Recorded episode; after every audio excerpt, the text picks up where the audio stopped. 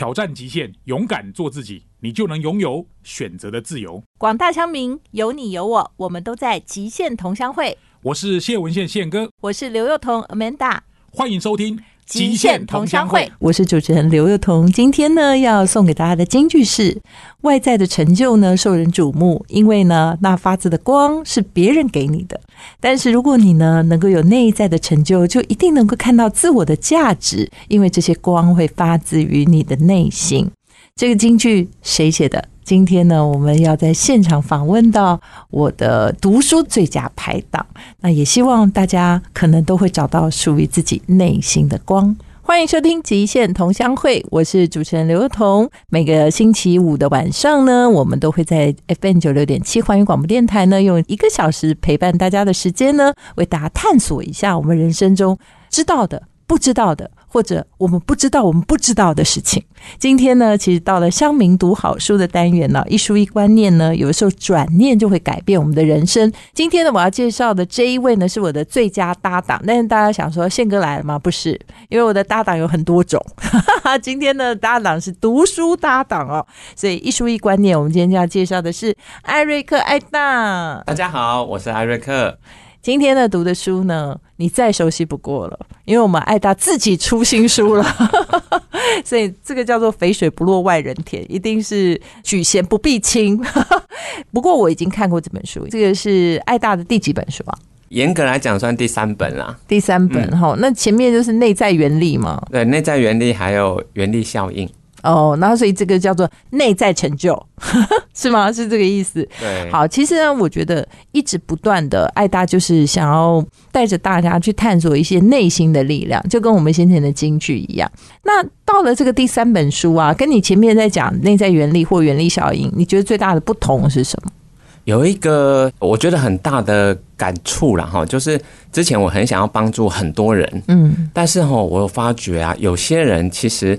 他们已经陷入那个谷底了，嗯啊，但是那个不是因为他们穷，还是说背景不好？相反的，他那个谷底是从人生胜利组，结果却忧郁。哦，他其实一切都还好好的，从外在看起来是没问题的，包含了那些学霸哦，名校的学生哦，还有有一些是大概四十几岁自己创业，其实是有赚到钱的。可是他们过得很不开心，所以我就遇到这样的个案越来越多了。后来，然后做一些功课，我才发觉，你知道吗？台湾啊，一年去领忧郁症药物的人数啊，有一百五十万人。而且，我觉得这个从刚刚那个艾大讲，就是说，我们也知道，在校园里面，现在越来越多，等于说有受到精神性的困扰，然后到出社会以后，可能到了一定的年纪以后。他事实上不断的在可能自己挣扎，也不太好意思把这件事情告诉别人，所以这件事情就变成一个更大的压力。所以刚刚我说那个一百五十万台湾人领药是有去领药的，哎，是有公开去找医生的，有些是不知道自己已经有病的，或者是不想去面对的。所以内在成就是要帮大家解决一种问题，就是当我们啊不断去追求那些社会框架上所赋予的所谓的。名啊利啊那些，但是事实上他会远离自己真心的渴望，所以内在成就是要把我们找出我们真正想要的，真正你想要活成什么样的人生，我们直接去做那个，你就可以摆脱忧郁了。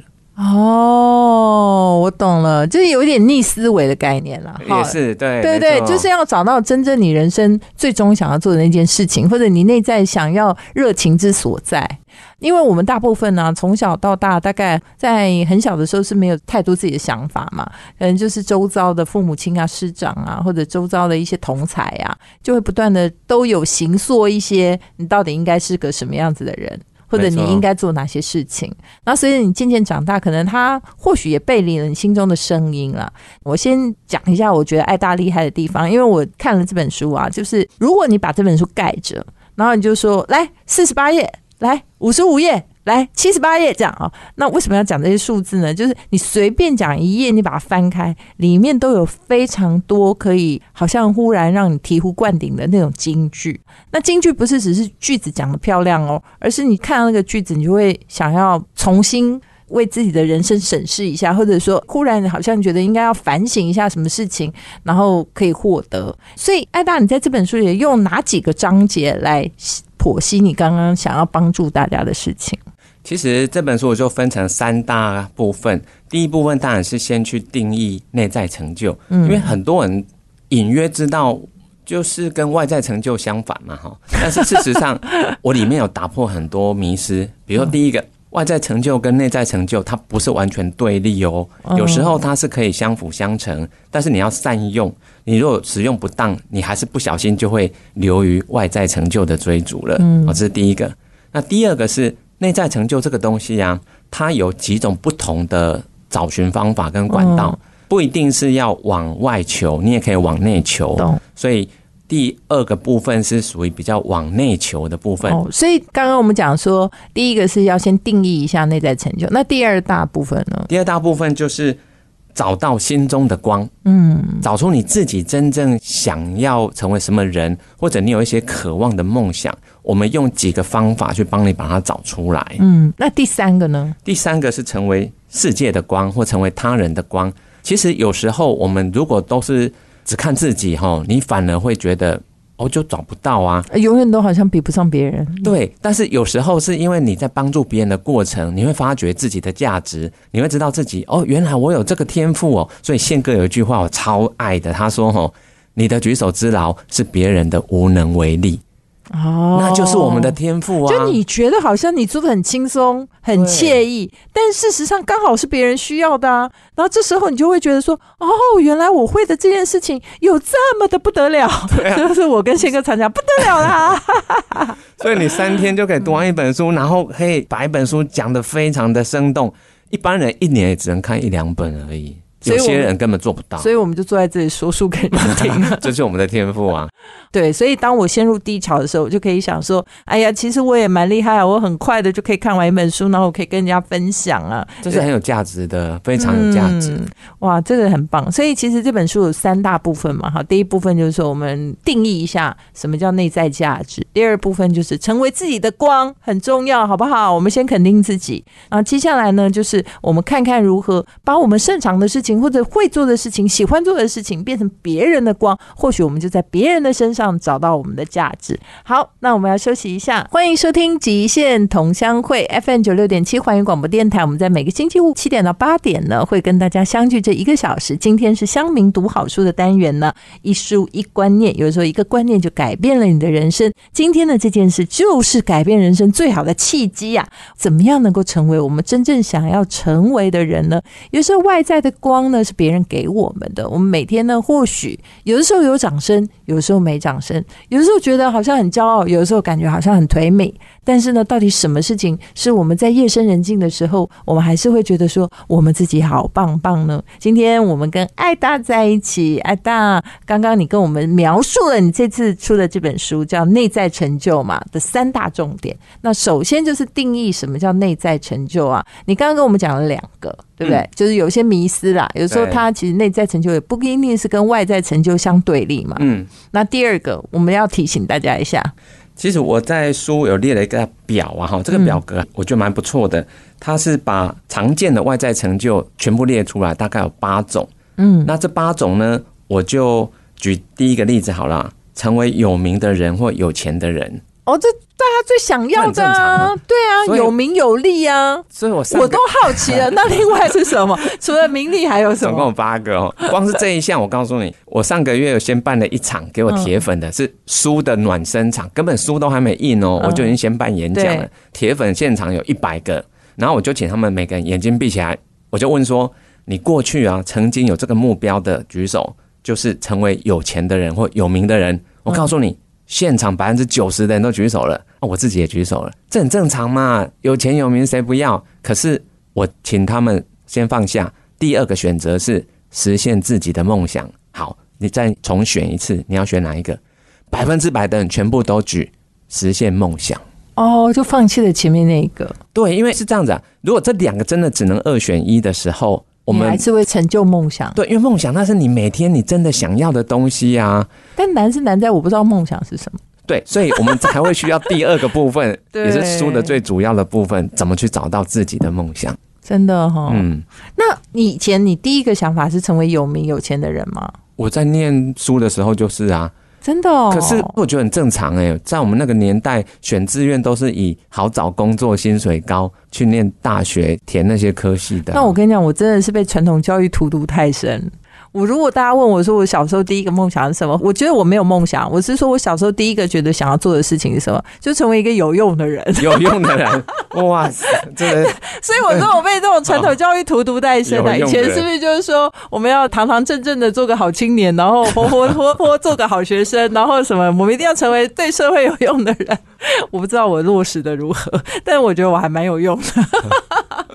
没有啦，开玩笑，就是说对很多人来讲，或许每个人在小时候都是受到一些。你知道，就是师长啊，或者是老师、父母啊的影响啊，你会决定说啊，你可能需要成为一个什么样的人，但需要成为跟你想要成为，其实有的时候是有落差。对，所以那就是一个社会框架，那个框架嗯，都是让大家会误以为我们每个人都应该这样。可是你会发觉，一旦你出社会以后，哎，你就会迷失了，因为你从来没有想过你自己真正想要成为什么人，对，所以你是活在别人的阴影里面。对，就某种程度就是根本没有想过要选啊。对对不对？哈，就是其实你选过了，选错选对那是一回事，但是其实大部分状况是没有想过要选哦，原来还可以选哦。对呀、那我们现在如何找到自己的梦想呢？就是是要找到心里的光吗？对，没错。所以第二个部分哈，我们就有列了四种不同的方法。嗯，那第一个当然是要找出自己的天命。天命这两个字，我觉得还蛮玄的。对啊，怎么找天命啊？其实哦，以前孔子说啦，要五十知天命、那完蛋了，啊，完蛋了，五十就来不50及了。岁对，但是那是两千多年前啊，那时候没有网络啊，哦。现在资讯发达，探索要花很长不用那么久了啦，而且一直要去问老师。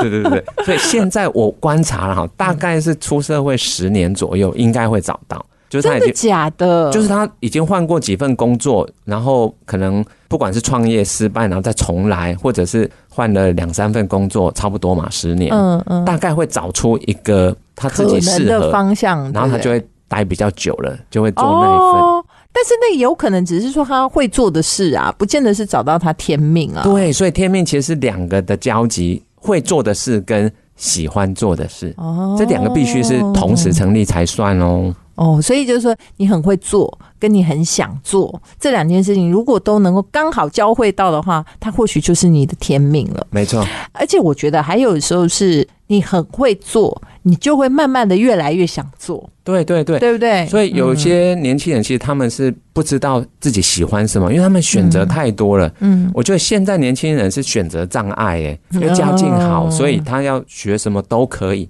对。啊，问题就出在都可以。而且现在的父母哦，大家以前是说啊，父母没有资源，所以就是哎随便啊，你能做什么做什么，你就要想办法找出自己的路。现在很多爸妈因为自己小时候受到荼毒，然后对下一代的想法就是说你喜欢做什么做，结果发现小孩都说我也不知道我喜欢什么。有啊，这个现在越来越多了越来越多。嗯，嗯，然后呢，第三种方法，第三种是你要从自己的天赋去延伸，啊，比如说啦，哈，像你刚刚提到你是很能够，比如说说书啊，侃侃而谈。对，但是，哎、你要在公众场合侃侃而谈这件事情，对我觉得七八成的人是做不到的。嗯，这个我可以跟大家稍微分享一下，因为很多人问我说话这个问题。那我觉得这个我也可以请教爱大的意见啊、其实我觉得会说话跟能说话，跟你能够说给别人听，而且你能够说的很精简，这其实是完全不同层次的事情。完全同意。对，而且他是要经过刻意练习的。我要讲，我是真的对于说话是直接非常非常有天赋的人，就是从小就是爱说话，能说话，然后说了也不会累，然后说了喉咙也不会痛，这样 就很能说。但是呢，后来我发现呢、说的多有时候废话多，哦然后说的多有时候就是绕来绕去的观念多。嗯，然后呢，如果这小时候念的书还少，那觉得说，哎，说话就是最多叫没内容。但是呢，长大呢，看的书多了，然后听的故事多了，说的就变成叫做什么就是你知道，像那个人家讲老太婆的裹脚布，就是以前的裹脚布又臭又长，就事实上你说不到重点，而且说的观念非常的绕口，或者是说你自己觉得你好像很有逻辑，但其实别人听起来其实非常的疲惫。嗯，所以很多人会问我说：“啊，你很会说话。”我说：“哦，我不算是很会说话。其实说话是假设我们的定义是要你能说给别人听，而且要对别人产生影响力，要让别人能够吸收、了解，甚至对别人做出一个好像决定有帮助的话。那事实上，你的说话是要经过刻意练习，而且刻意浓缩、刻意的去整理。”然后你才能够输入再输出，所以坦白说，就算你天赋异禀，你还是要经过一个好像淬炼或磨练，你才有可能真的达到职业水准。你讲到重点了，淬炼，因为有些人其实表现在某个领域算还不错，但是它只是整体而言觉得还不错，但是我在书里面会把它拆解开来，其实。你这个不错，其实有分成几个细项的。对，这些细项哈，其中可能你要挑出一两项才是你真正的优势。嗯，那这一两项它是可以跨领域去运用。对，所以你就等于是把这个可稀释的专长，把它带到另一个领域去用。哎，你就会发展出一条新的路径。嗯，我跟你说，这个我跟艾大是没有对好，但是我们其实默契十分优秀。因为呢，我就是想要跟艾大讲说，他这里面呢，他这个拆解特别的，呃，我从来没有在其他的书里看过这个逻辑。因为大部分的人都跟你讲说，你延伸天赋啊，就是啊，你很会说话嘛，哈，那你就去找跟这个说话相关的工作。好，这个就是你延伸天赋的方法。但是呢，爱大特别有一条，那个书里面他在讲说，他拆解能力，就是刚刚爱大讲的，比如说他去拆解一个演讲能力的话，他会把它拆解成，因为其实演讲它是经由很多不同面向组成的哦。大家不要以为说你只要会讲话，你就会演讲。事实上，演讲它是有非常非常多不同的内容的，比如说你要有价值的内容，俗称有干货；你要有大量知识输入，然后再产生优质的。输出，还有你要有不同的观点，就是你要想不同、与众不同的思考。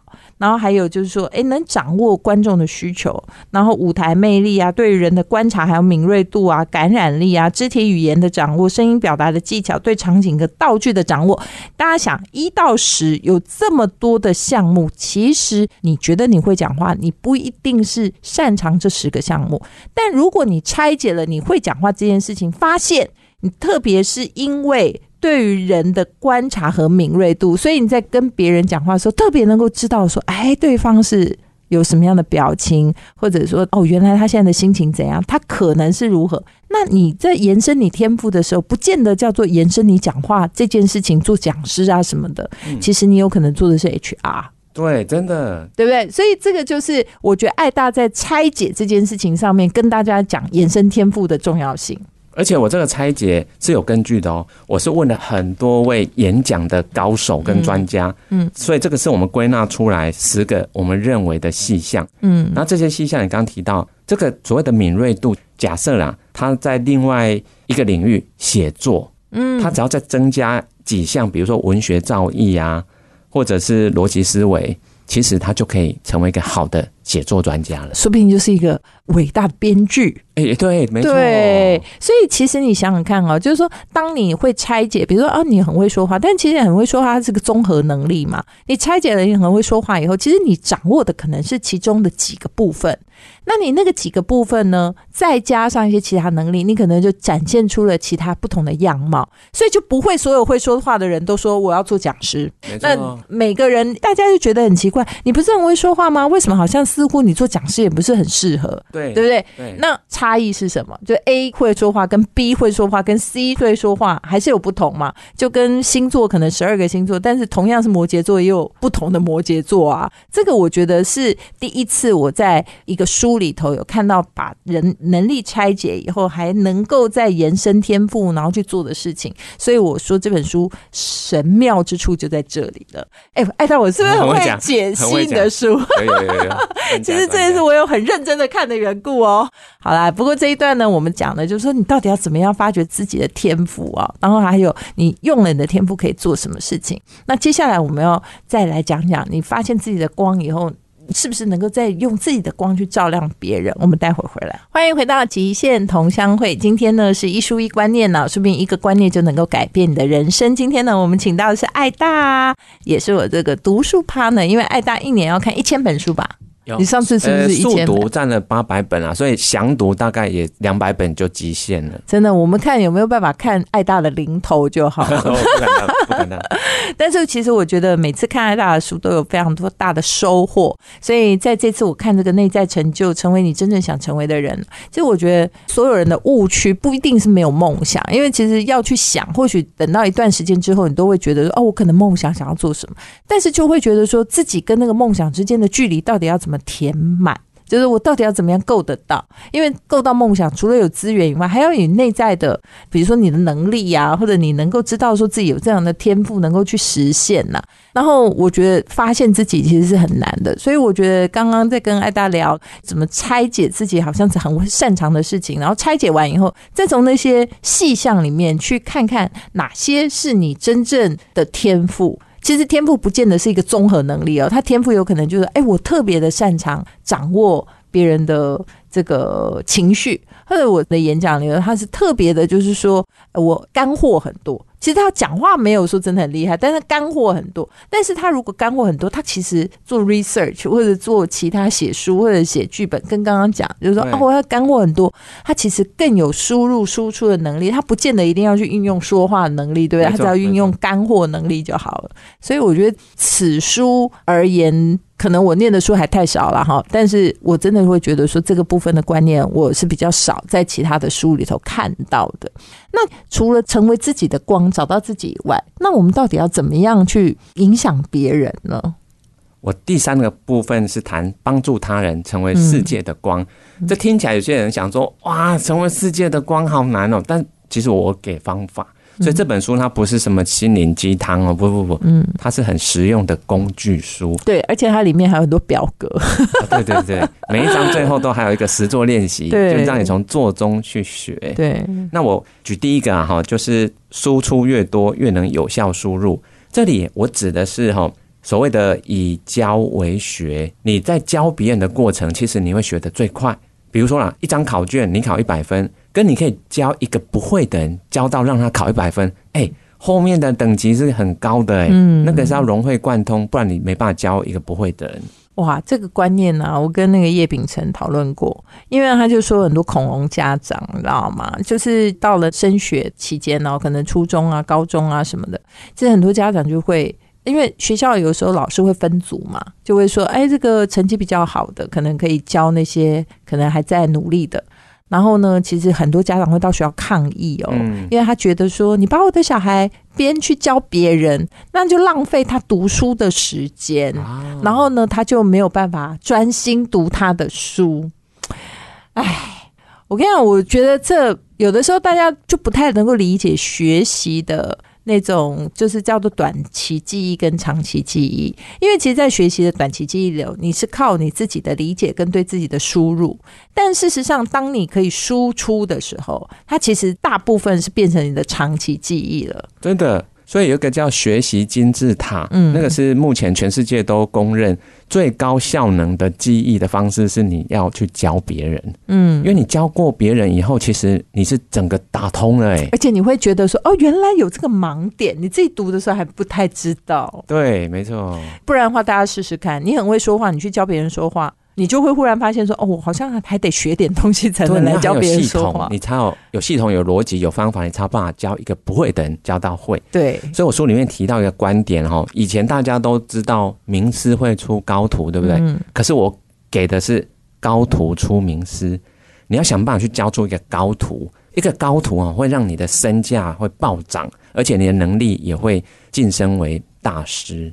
对哦，因为这个叫案例呀、就我举一个例子啊，我上个月去演讲，我就问现场一百个人，我问说吼，来，这个苏格拉底很有名，谁有读过他写的书？对，全场想了老半天，没有人举手。嗯。我说对，因为他没有写过书，苏格拉底一辈子连一本书都没写。对他只知道说苏格拉底之死，就是不知道在坚持什么就死 了。对对对，所以他生命也不长，但是是因为他有个高徒叫柏拉图。对，所以是柏拉图写了很多书。对话录里面，他写的对话录是几十本，然后里面的主角就是苏格拉底。所以让苏格拉底变有名。对啊，啊，可是还有更重要的哦，你知道柏拉图后来又教出一个高徒哈，亚里士多德，对，所以这三位就是希腊三哲人嘛。三哲人。可是亚里士多德又教出一个更厉害的高徒，叫亚历山大大帝，嗯你知道吗？亚历山大他是统治欧亚非三大陆，他是成为那个你说当时世界之王，所以他的文化被传到了全世界，大家才会知道原来他上面有三个名师。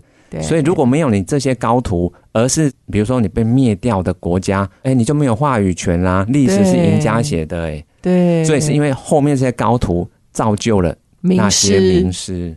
哇，好有道理哦。所以事实上啊，你不用想说为什么你要花时间去帮助别人或者去照亮别人，其实你会什么都 OK。我跟大家分享一件事，我自己很喜欢去故宫，因为我在比如说心情好也喜欢去看看，心情不好觉得去那边也还蛮沉静的。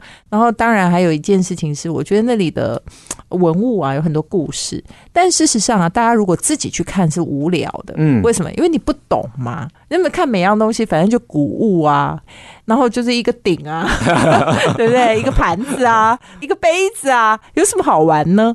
但是呢，其实我有个老师，这个老师当然也是经由其他人介绍，他其实是志工。然后呢，长期在研究故宫，然后长期呢去导览别人。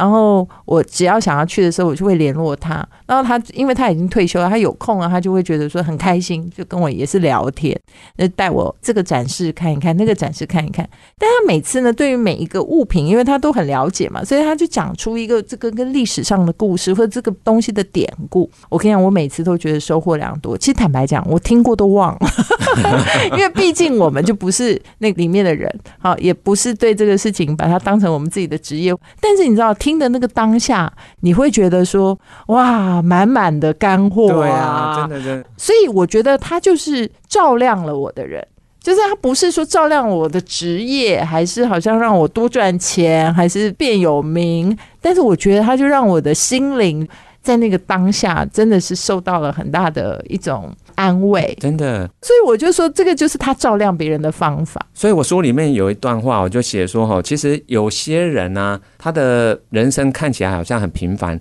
可是却让人深深怀念。有些我们很想念的人，他并不是那一种什么丰功伟业、做什么大事，而是他曾经帮助过我们。对，而且他对你来讲，或对我们来讲是有意义的。对，所以这就是内在成就啦，这是很大的成就了。但是我其实不晓得老师知不知道。哦，就是如果他听我广播，他可能觉得哦，原来他这么棒，啊，或许他已经知道他很棒了。但我的意思是，其实我们常常不知道我们自己有多棒。但是如果我们好好的，就是去发掘我们自己喜欢的事情，然后也愿意把我们自己喜欢的事情去好像帮助别人，嗯或者是好像照亮别人。或许你以为你没有做什么，但其实对他来讲是很棒的事。对啊，所以书里面也有一个观念，打破很多人的迷失。很多人以为要等到大家说“哦，你好棒”被肯定，你才会获得成就，其实不用。假设我们是那个解说员哦，嗯，我们在解说的过程，你会发觉我们会进入个心流状态，我们就噼啪噼啪就把知道了，就知无不言，就拼命想要全部都讲出来。对，对那个过程其实就是内在成就了。对对我们自己会觉得感到一种你说愉悦感或圆满的感觉，因为我们把我们最喜欢的事情在做它的过程，那就是一种内在成就。真的，而且其实我还有个朋友，他现在是专门在教人家怎么样做影控、饮食控制。饮食控制，但是他并不是真的职业的，就是职业的意思是说他好像是个营养师还是什么，他不是，他是因为他自己健身，然后做饮食控制，然后就做了很多种哦，就是各式各样，自己是人体实验室这样子，然后他现在就很会跟人家分享，但是大家可能会觉得啊，分享就一定要做什么 YouTuber 啊，还是要怎样？他没有，因为他说他其实是一个很惧怕。社交恐惧吗对，然后也不太喜欢，好像把他们录起来，然后连 podcast 不愿意。但是呢，他就是常在朋友里面啊，就分享，就是他这方法真的很有效，而且有的时候真的还蛮蛮好用的。所以就是醋冰酒造咖，然后大家就是会约他一起，就是说，哎，你来跟我们讲这个影控的事情。其实我跟你讲，这不是他的职业，但是他也做的很开心，因为他每次在分享的时候，他都觉得说。他用人体实验来证明了 他的方法是哪些是有哪些坑，然后哪些东西有效，然后可能对谁有效，因为他讲的越来越多，很多人也跟他分享他们自己的经历嘛。所以我觉得人在做自己会做或喜欢做或曾经有经验的事情啊，都会让你哦满满的就是发光，真的。所以这就是内在成就了。就这么简单，对，大家只会问说，那这样我养得活自己吗？其实我曾经听过一个日本的作家，是不是村上春树？我有点忘记了，好像就是他。他好像讲了一个观念，我觉得我那时候非常受用。他说，其实如果你追寻的事情只有一件事，就是说这件事情要让你变有名跟有钱，那当然你的选择就很少。但如果你今天就是选择你喜欢做的事情，而你把那个有钱或有名的这件事情当做完全是不一样的逻辑的时候，其实没钱没名，有时候你选的事情，它就是没钱没名啊，那又怎样？嗯，他这个观念就很对。他说，人不能那么贪心啊。如果你真的做的你喜欢做的事，你觉得你非常的开心，你人生过得很满足，有没有钱有没有名，对你来讲又有什么样的意义呢？所以那时候看到这段对话的时候，是非常感动。我也是。我听你讲，我就很感动。真的，我的想法就是，哎，对啊，好像我们的概念就是，那我万一这样做，但是又养不活自己怎么办？其实。养活自己比想象中容易多，真的。这个待会我可以分享我自己亲身实例。嗯，好啦，这一段我们讲的太开心了。待会儿还有一点小小的时间，我们待会儿呢会回头来听听艾瑞克的分享。那我们要休息一下，欢迎收听极限同乡会。今天是乡民读好书的单元，为您介绍的是艾瑞克的新书《内在成就》。那我们刚刚聊到，其实人不应该太贪心啊。这世界上当然有些事情是可以赚钱很有名，有很多事情是我们爱做，但是就是没有办法赚钱，没有办法有名。但是如果我们能够做得很快乐，也很幸福，也很满足，其实有名有钱又有什么重要呢？然后艾大，你有没有什么特别想要 echo 的部分？有，书里面有个很重要的部分是谈到我在。四十二岁左右就离开职场嘛，退而不休，其实变更忙哦。我干嘛呢？我其实是去做一件我很想做的事，就是教大家怎么投资。为什么？因为我自己以前就是那种两千年科技泡沫惨赔，然后二零零八金融海啸赔光。我记得二零零八那时候很惨呢，那时候台湾的新闻就听到，就是有那种跳楼自杀，也有那个爸爸因为赔到没钱了就。烧炭自杀，连孩子一起就死掉。对我觉得，为什么这些人都没有人可以去教他正确的投资理财？对，所以我当时之所以离开金融业，就是因为我的职务其实算是外资的一个，你说投资主管，我们写的报告是给法人看。对，那你帮助的是公司啊，又不是一般个人，所以我就决定哈，我要来教散户。我就发了一个愿哦，我要帮助一万个散户，因为一万个散户背后就是一万个家庭。对，所以我当时是用一个笔名叫做安纳金，安纳金就是《星际大战》电影里面的那个主角。对，嗯。但是我开始写，我第一篇才两百个字哦，我就每天写，你知道吗？一开始都只有十几个人看。对，哦，我就喜欢写嘛，没有人看也没关系，我就一直写，一直写。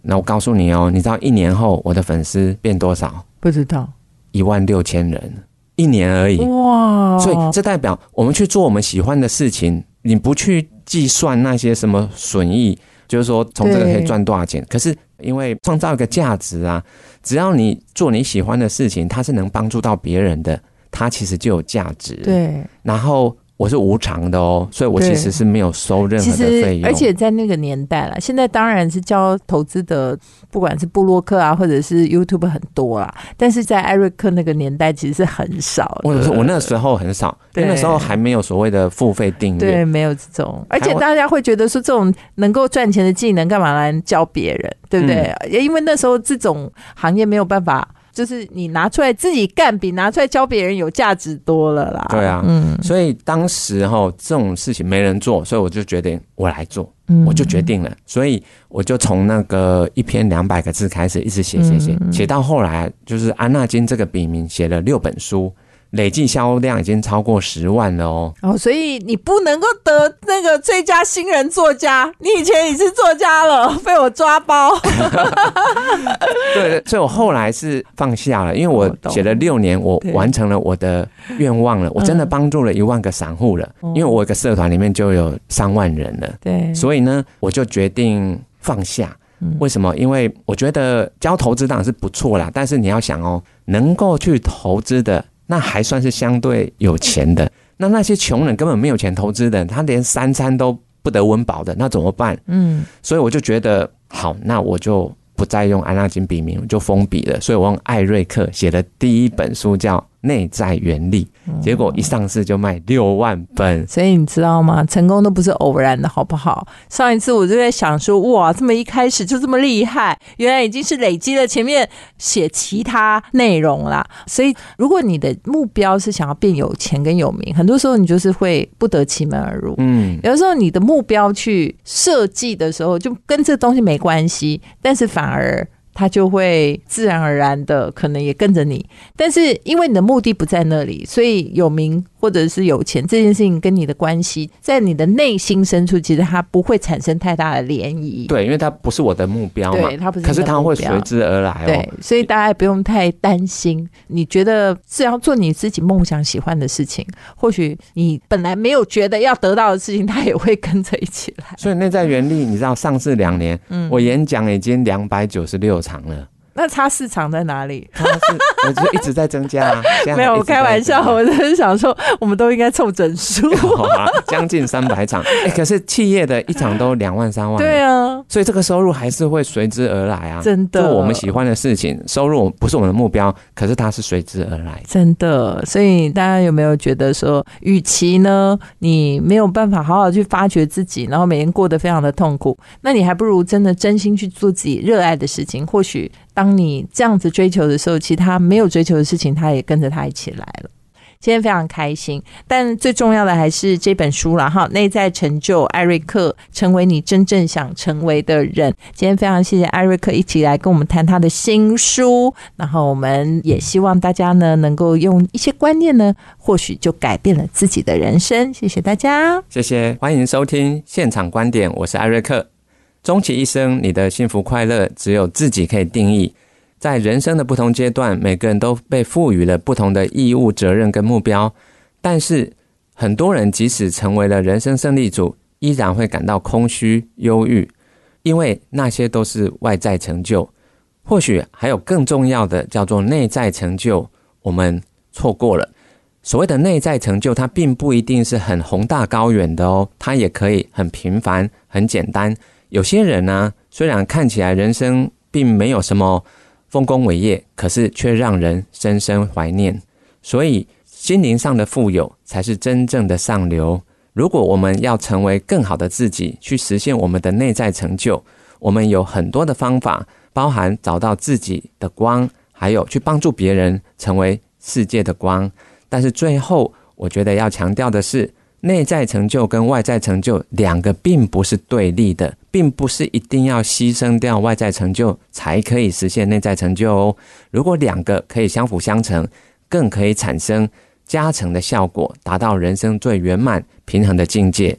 希望各位会喜欢《内在成就》这本书。